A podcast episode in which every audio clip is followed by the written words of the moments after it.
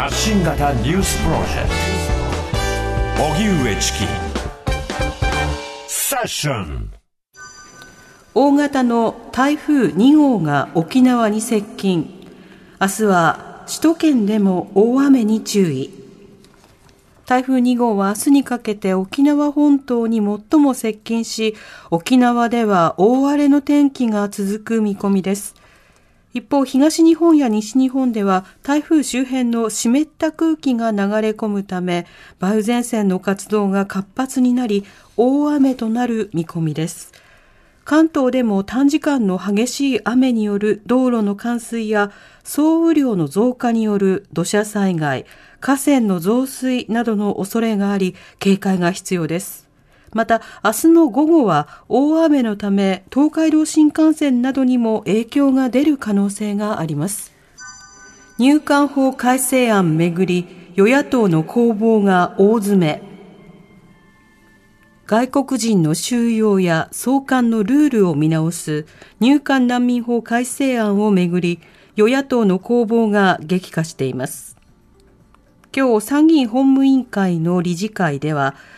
与党側が法案の採決を提案し、杉委員長が職権で法案の採決を行おうとしました。しかし、立憲民主党は時期尚早だなどとして、すぐさま杉法務委員長に対する解任決議案を提出。これを受け、参議院の法務委員会は3回となりました。改正案では難民申請中の本国への強制送還停止を原則2回に制限する内容で立憲民主党など野党は難民保護を目的とする対案を参議院に提出。さらに難民認定の審査のあり方などへの批判も支援者から出ていて論戦が続いています。アメリカ債務上限引き上げ法案。議会下院で可決。アメリカの債務上限の問題にめぐって、現地時間の先月31日夜、議会下院は法案を採決し、与野党の賛成多数で可決しました。バイデン政権と野党共和党のマッカーシー下院議長が合意した法案では、今後2年間、政府の歳出を削減する代わりに、2025年1月まで債務の上限の適用を停止し、引き上げを容認します。共和党の保守強硬派は歳出削減が不十分だなどとして反対票を投じましたが、与野党とも賛成が大きく上回り、債務不履行の恐れが指摘される5日が迫る中、上院では2日にも法案が採決される見通しで、バイデン大統領は上院でもできるだけ早く法案を可決するよう求めるとコメントしています。近く再び衛星を発射か、北朝鮮のキム・ヨジョン氏が談話。北朝鮮の朝鮮中央通信によりますと、金正恩総書記の妹で朝鮮労働党副部長のキム・ヨジョン氏は1日、談話を発表しました。談話では、昨日失敗に終わった軍事偵察衛星の打ち上げを非難したアメリカに反発した上で、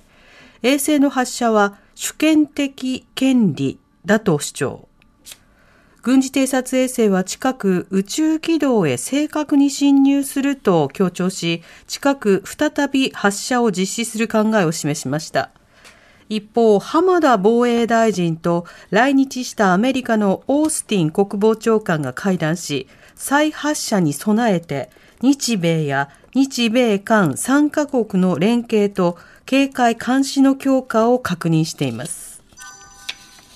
東京オリンピックめぐる汚職事件、初公判で角川元専務は起訴内容を認める。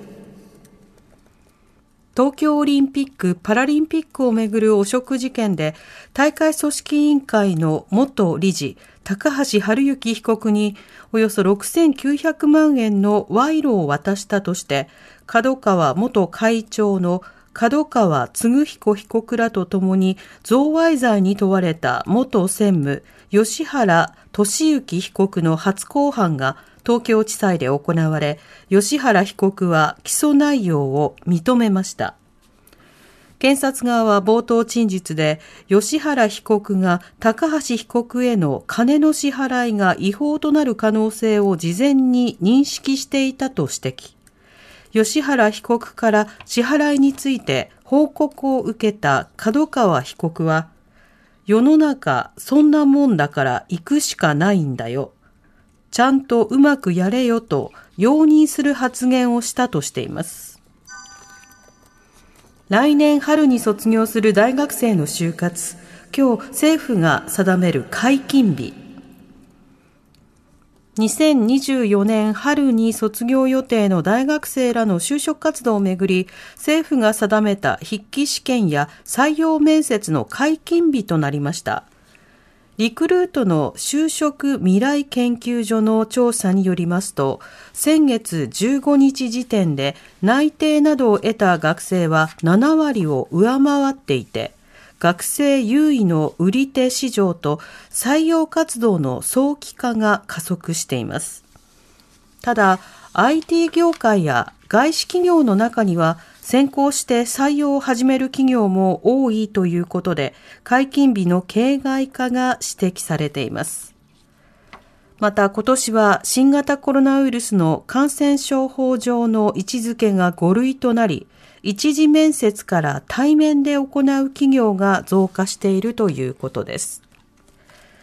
おしまいに株価と為替の動きです。今日の東京株式市場日経平均株価は昨日に比べ260円ほど高い3万1148円1銭で取引を終えました。一方、東京外国為替市場円相場午後4時現在1ドル139円69銭から70銭で取引されています。荻上チキ